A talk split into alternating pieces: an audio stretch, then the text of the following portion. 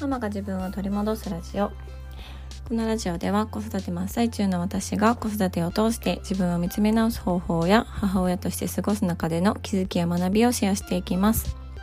現在ママの自己分析サービスを実施中です。最新のお知らせは優先して LINE 公式アカウントより配信予定ですのでぜひぜひ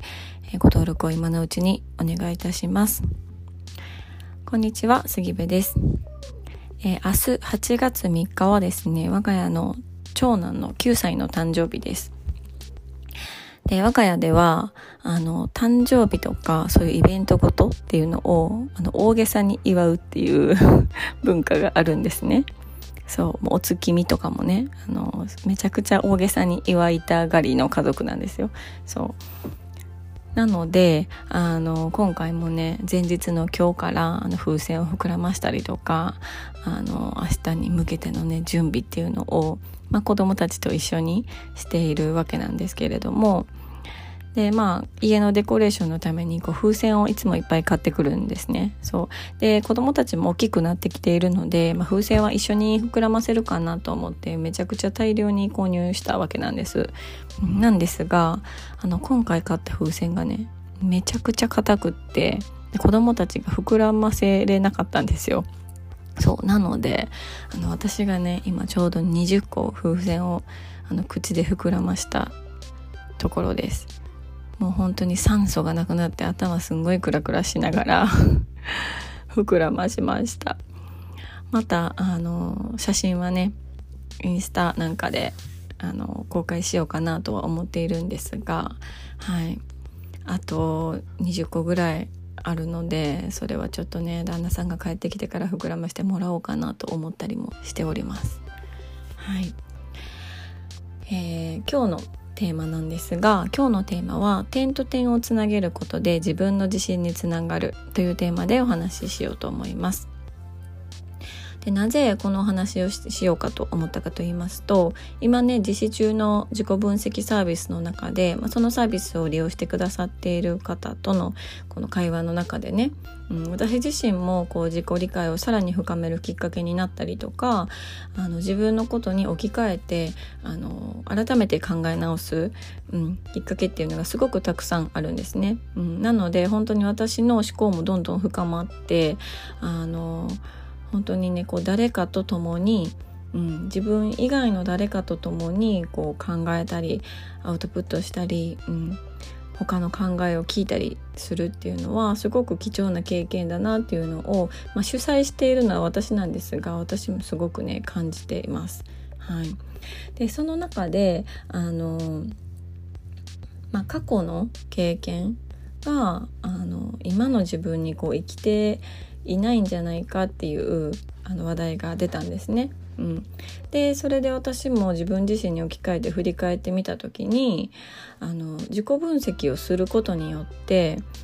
全然関係ないと思っていた経験、うん、っていうのがこうつながるっていう感覚があったんですよ。うん、こうまさに点と点がつながるっていう感覚でした。でその点と点がつながることによってあ自分がしてきたことって無駄じゃなかったんだなっていうふうに思えるんですよね。うん、でそうするとあの自信がつくっていうことにもつながりましたなので、まあ、自己分析をすると自信がつく、うん、その理由の一つがこのね点と点がつながって、うん、それが線になるっていうことが挙げられるんじゃないのかなっていうふうに思っています。でこの点と点がつながって線になるっていう感覚はその過去の自分の経験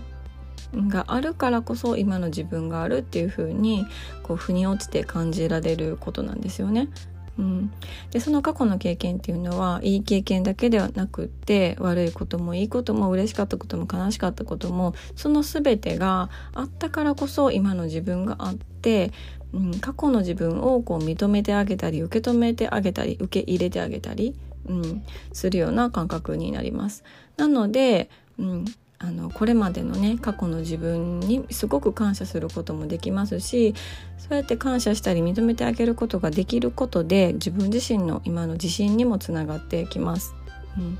でこれがねあの、まあ、具体的にどういうことかっていうと、まあ、私のエピソードで言うと私はね大学生の頃あのあんまりこう真面目に勉強するタイプの大学生ではなかったんですね。うんうん、まあ単位は普通にこう取ってっていう感じ。あとはこうバイトであったりとか友達との、ね、交流とかなんか彼氏とかみたいな感じだったんですよ。うん、ボランティアとかもしてたけどねそうであの、まあ、正直もっとねいっぱいたくさん勉強すればよかったなとは思うんですけどただその全てが今の自分を作っているなとも思っているし、まあ、そのあのあまり勉強していなかった中にも私がねめちゃくちゃ興味があったあの科目っていうのがあるんですね。うん、でそれは何かっていうとジェンダーについてだったんですよ。そうジェンダー論っていうあの講義があったんですけどそれがねすごく好きで結構好んでそのジェンダー論っていうのをあの何回も取ったりもしてました。うん、でその時は私はそのジェンダー論になぜ自分が惹かれているのかっていうのは全くそこまでこう考えることもなくってただすごく興味あるなすごく面白いなっていう感じでした。でちなみにこうジェンダーっていう言葉は最近ねすごくこうあのメジャーな言葉になってきてますけれどもこの生物学的の性差ではなくって社会的な性差のことなんですよね。社会的とか文化的に作られている性別の役割で、まあ、男性だからこうとか女性だからこうみたいなね、うん、ことですよね。そ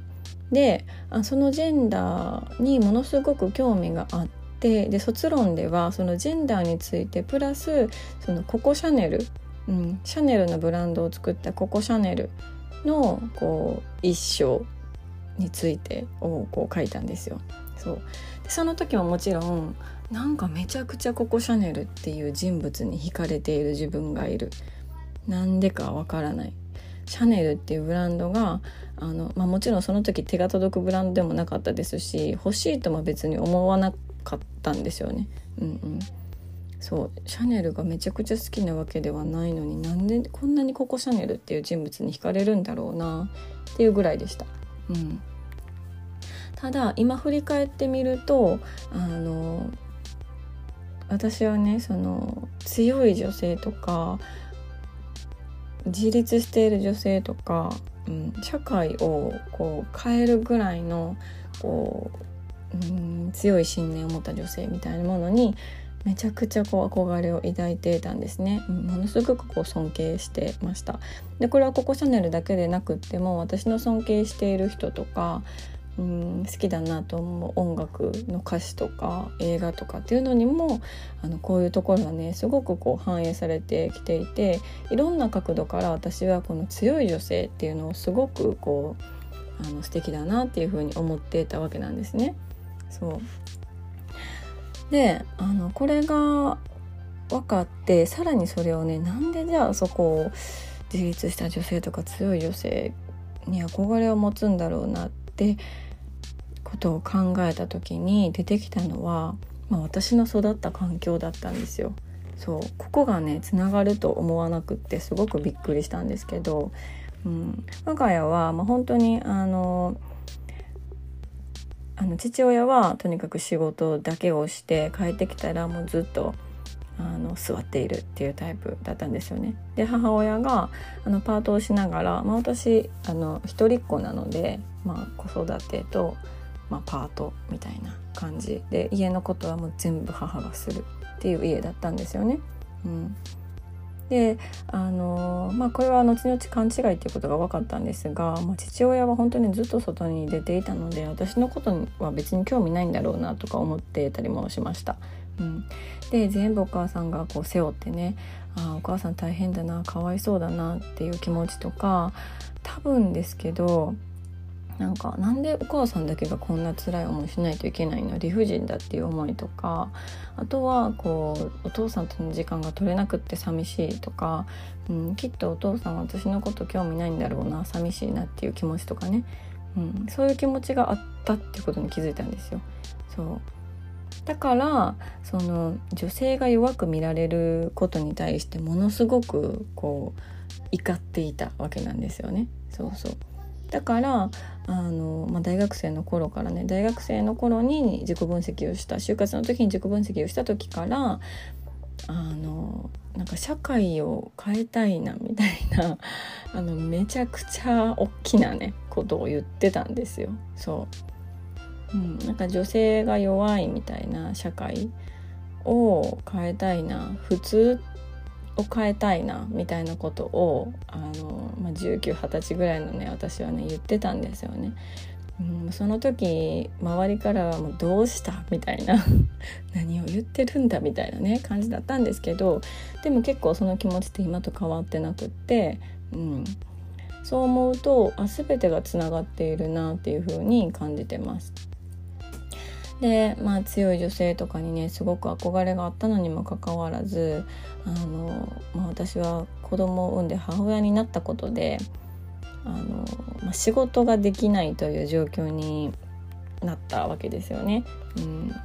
小さい子供がいて保育園に入れられないと仕事ができないっていう立場になった、うん、でそうなってくると自分のこう理想の自分像とか、うん、っていうものとものすごくこう反してくる。だからそれをね全てこう環境のせいにしてだって私は子供がいるからだって保育園に入れないからとか、うん、そういう風にしてねあの言い訳をいろいろしてました。ただこれ全部苦しめてたのは私自分自身だったってことなんですよね。そう。それに気づいた時にあなんかあの自分で自分をものすごく生きにくくしてたんだなっていうのをこう感じました。うん、できっとねこれは子供を産まなかったら私は感じなかったことなのかもしれないなっていうのを思ったんですよ。うん、でもあのそれを感じさせるために子供を産んだのかななんていうことも思ったりもしてます。はいということでまあ9年前のね今頃は陣痛に苦しんでいたなって思いながら今日は過ごしてます。でそれをね毎年あの息子は言われるんですよあの誕生日の前の日に。あのあママもうこの時間からお腹痛かったわみたいなことを言われるのでもう分かったってっていう感じなんですけど多分ねこれ何年も言い続けると思います。はいそんなことで今日も最後まで聞いていただきましてありがとうございます。今日のテーマは点と点をつなげることで自分の自信につながるというテーマでお話をしました。えー、暑い日がね続いておりますが今日も素敵な一日になることを願っております。